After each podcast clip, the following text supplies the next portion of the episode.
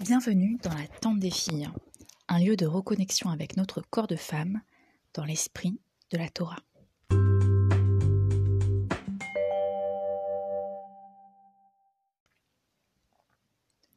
Vous êtes bien installés? On va démarrer. On va démarrer tout en douceur cette semaine. On est arrivé à la partie du cycle la plus redoutée, les menstruations, les règles, les ragnagnas, les lunes, bref, vous m'avez comprise, les saignements accompagnés de crampes et autres désagréments. Mais avant de plonger dans les explications scientifiques, puis d'étudier ensemble les enseignements de Léa, prenez un temps pour noter mentalement ou sur une feuille tout ce que peut évoquer cette période et pourquoi. Peut-être mets sur pause l'audio pour prendre ce temps. N'hésite pas à me partager en privé les mots qui te sont venus et la prise de conscience que tu as pu faire à la fin de l'enregistrement. Alors nous y voilà, les règles. En l'absence d'ovulation, la muqueuse qui s'est formée sur les parois de notre utérus, la muqueuse utérine, n'a plus lieu d'être et doit être évacuée. Pour ce faire, la quantité de nos hormones diminue. Les œstrogènes, l'accélérateur et, et la, progestérone, la pédale de frein, vont chuter drastiquement et rester au point mort durant toute la période des règles. C'est le calme plat au niveau des hormones. Et pourtant, c'est le moment où extérieurement on peut observer le plus de choses, à commencer par les saignements. Ces saignements sont de réels désagréments. S'il est normal d'avoir des crampes, elles doivent rester soulageables par la prise d'un simple antidouleur ou d'une bouillotte chaude. Si ce n'est pas le cas, il est impératif de consulter. Il est vrai que toutes les premières règles sont particulièrement douloureuses, mais il n'est absolument pas normal de souffrir à chaque cycle.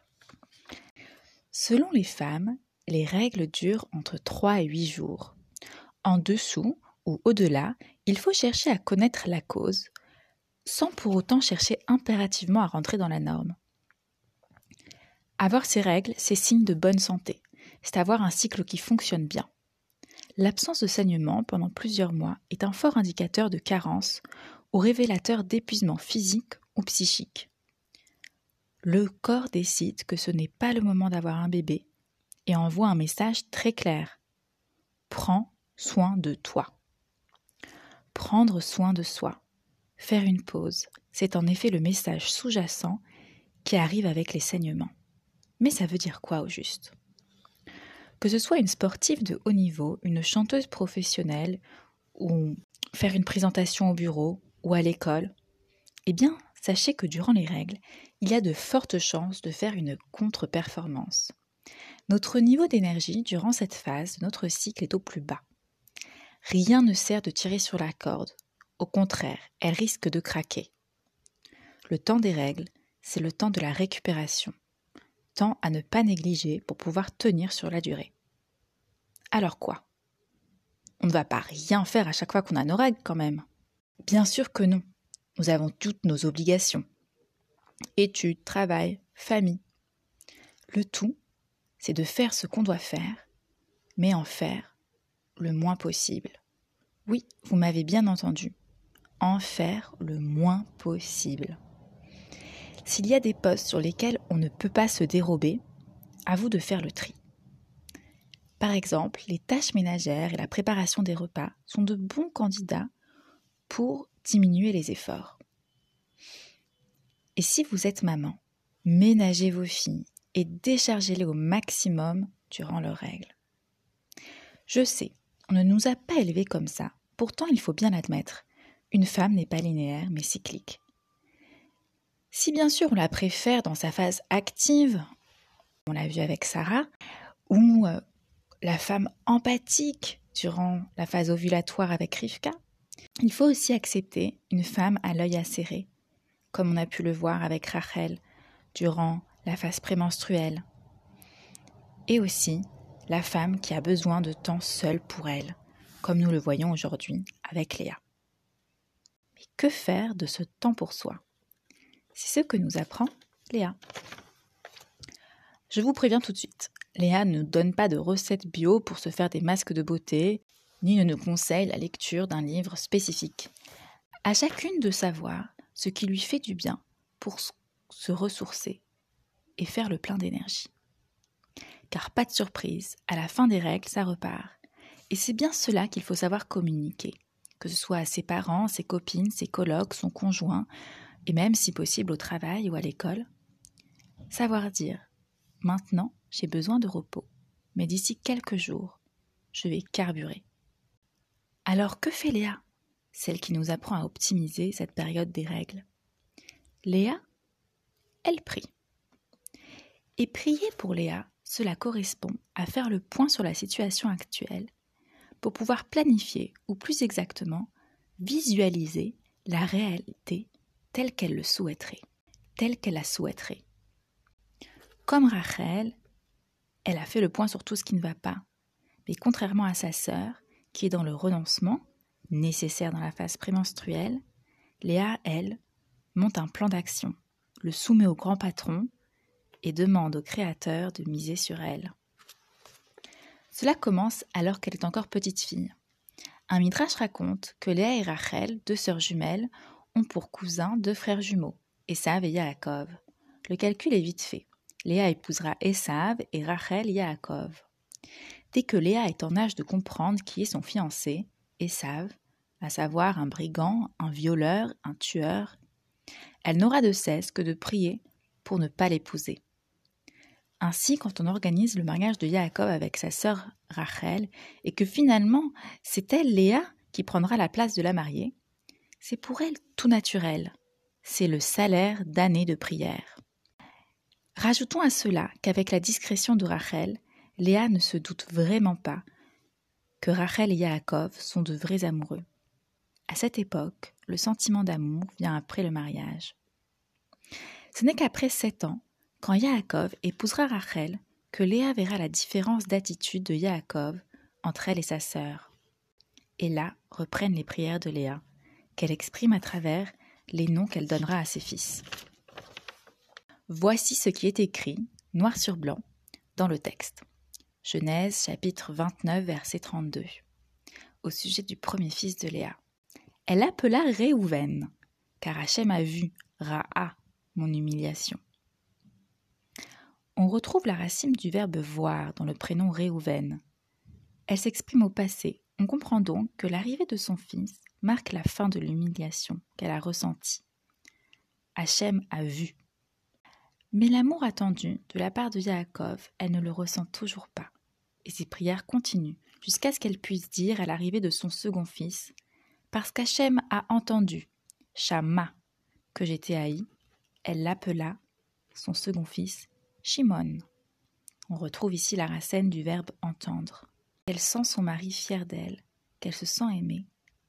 Elle souhaite plus de présence de sa part et se projette dans le futur, et sa demande est exaucée. Maintenant, mon mari m'accompagnera, y avait. Car je lui ai enfanté trois fils. Elle appela donc Lévi, du verbe accompagner. Comme dit la rabbinite Timima Mizrahi, en effet, avec un troisième enfant, Léa n'a plus de main libre pour aller au parc. La présence de Yaakov est donc requise pour tout déplacement avec les enfants. Elle aura son mari auprès d'elle. Pour son quatrième enfant, Léa le demande pour elle-même, car en théorie, elle n'aurait dû avoir que trois fils. En effet, il était connu que de Yaakov descendraient douze tribus, Yaakov a deux épouses, Rachel et Léa. Chacune a une servance qu'elle, entre guillemets, offrira à son mari. On arrive donc à quatre femmes. Douze tribus divisées par quatre femmes, cela veut dire trois garçons par femme. Léa se permet de rêver à plus que sa part, et elle sera exaucée par le Saint béni soit-il. C'est pourquoi elle appellera son quatrième enfant Yehuda, formé à, partir de la racine du verbe remercier, Léodote. Léa est la première à remercier Hachem. Elle reconnaît que tous les bienfaits qui lui arrivent viennent du Créateur. Léa aura encore trois autres enfants, deux garçons, Zevulun et Issachar, et une fille, Dina. Mais ils arriveront dans un second temps, alors que les quatre premières naissances sont enregistrées dans le texte, l'une à la suite de l'autre, du verset 32 à 35 du chapitre 29. Il ne peut nous échapper, à la lecture de ces quatre versets, la construction absolument répétitive. Vata'ar, Vateled. Elle conçut et elle enfanta. Chacun de ces enfants est le reflet d'un projet mûri et réfléchi. Elle conçoit. Puis, elle enfante. Et cela dans un ordre bien établi. Reprenons un peu le processus. Léa voit et ressent le malheur qui pèse sur elle. Elle ne se voile pas la face, mais plutôt que de sombrer, elle prend les problèmes un par un dans l'ordre des priorités et propose une solution qui sera acceptable pour elle en fonction de ses besoins. Si elle a obtenu de ne pas épouser Esav, ce n'est pas suffisant. Elle se sent humiliée et haïe. L'humiliation, elle se sent humiliée et haïe. L'humiliation, cela amène la perte de confiance en soi, et la haine, la perte de l'estime de soi. Dans les deux premières étapes, Léa demande de l'aide au Créateur pour travailler sur sa confiance et son estime de soi. Ce n'est qu'après être remplie de ces deux forces et d'avoir redoré son image pour elle-même qu'elle s'attaque au problème, ici. Ici, pour Léa, elle veut un mari présent à ses côtés et trouve une solution, avoir besoin de son aide dans un projet qui le concerne. Elle est claire et précise dans son objectif et pour clôturer, elle prend le temps d'exprimer sa gratitude au Créateur. Je récapitule. Première étape, je renforce ma confiance en moi. Deuxième étape, je travaille sur mon estime de moi. Troisième étape, j'élabore une solution qui peut convenir aux parties prenantes. Quatrième étape, j'exprime ma gratitude. Si on reprend dans l'enchaînement du cycle menstruel, avant les règles, il y a la phase prémenstruelle, durant laquelle on a pu observer et noter, rappelez-vous, votre carnet de notes. Donc on a pu noter tout ce qui n'allait pas, chez nous, chez les autres, dans le monde et même au-delà. Si on est tenter d'apporter tout de suite des solutions, apprenons à prendre un temps pour travailler sur nous, nous pardonner nos erreurs, renforcer l'image qu'on a de nous-mêmes. À chacune de savoir ce qui fonctionne pour elle. Un film drôle, une virée shopping, un bon livre. Puis, reprenons nos notes, priorisons les problèmes, réfléchissons aux solutions précises et aux différentes étapes qui pourraient être satisfaisantes pour répondre aux problèmes et avant même de les mettre en place, et avant même de les mettre en place, remercions le Créateur pour ce temps de recentrage qu'il nous a donné et remercions-nous nous-mêmes de nous être accordé ce temps pour nous. Surtout, ne pas se précipiter à, nous mettre en action. Rappelez-vous, dès la fin des règles, les œstrogènes vont remonter en flèche et booster votre énergie. D'où l'intérêt d'avoir un plan d'action bien établi. Prenez le temps de détailler au maximum ce que vous voulez faire pour la suite afin de ne pas vous disperser. Besoin, allez réécouter l'audio avec Sarah. Mais ce temps pour nous, ce n'est pas un peu égocentrique tout ça? Si, tout à fait. Mais ça sert aussi les autres. Laissez-moi vous raconter un midrash peu connu sur Léa. Alors que cette dernière est enceinte de son septième garçon. Ce dernier garçon sera le douzième, le dernier. Elle sait par prophétie que sa sœur Rachel est tombée enceinte de son deuxième enfant, qui sera, initialement prévu, une fille. Ce qui fera de Rachel la femme ayant donné une seule tribu, à savoir Yosef, alors que chaque servante a eu deux fils. Léa ne souhaite pas laisser sa sœur être humiliée et va prier pour que les sexes soient interchangés, qu'elle donne elle une fille et Rachel un fils. Et en effet, Léa mettra au monde Dina et Rachel Benjamin.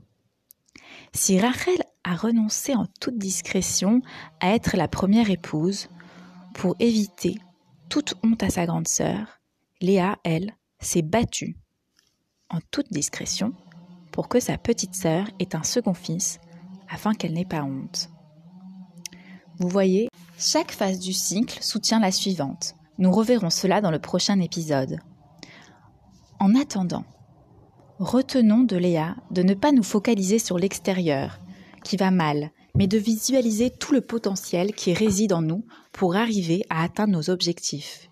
Car si en effet, de manière extérieure, les menstruations s'expriment par la perte du sang d'un objectif non abouti, dans le même temps, de manière totalement invisible, se préparent déjà dans nos ovaires de nouveaux ovocytes pour lesquels tous les espoirs sont permis.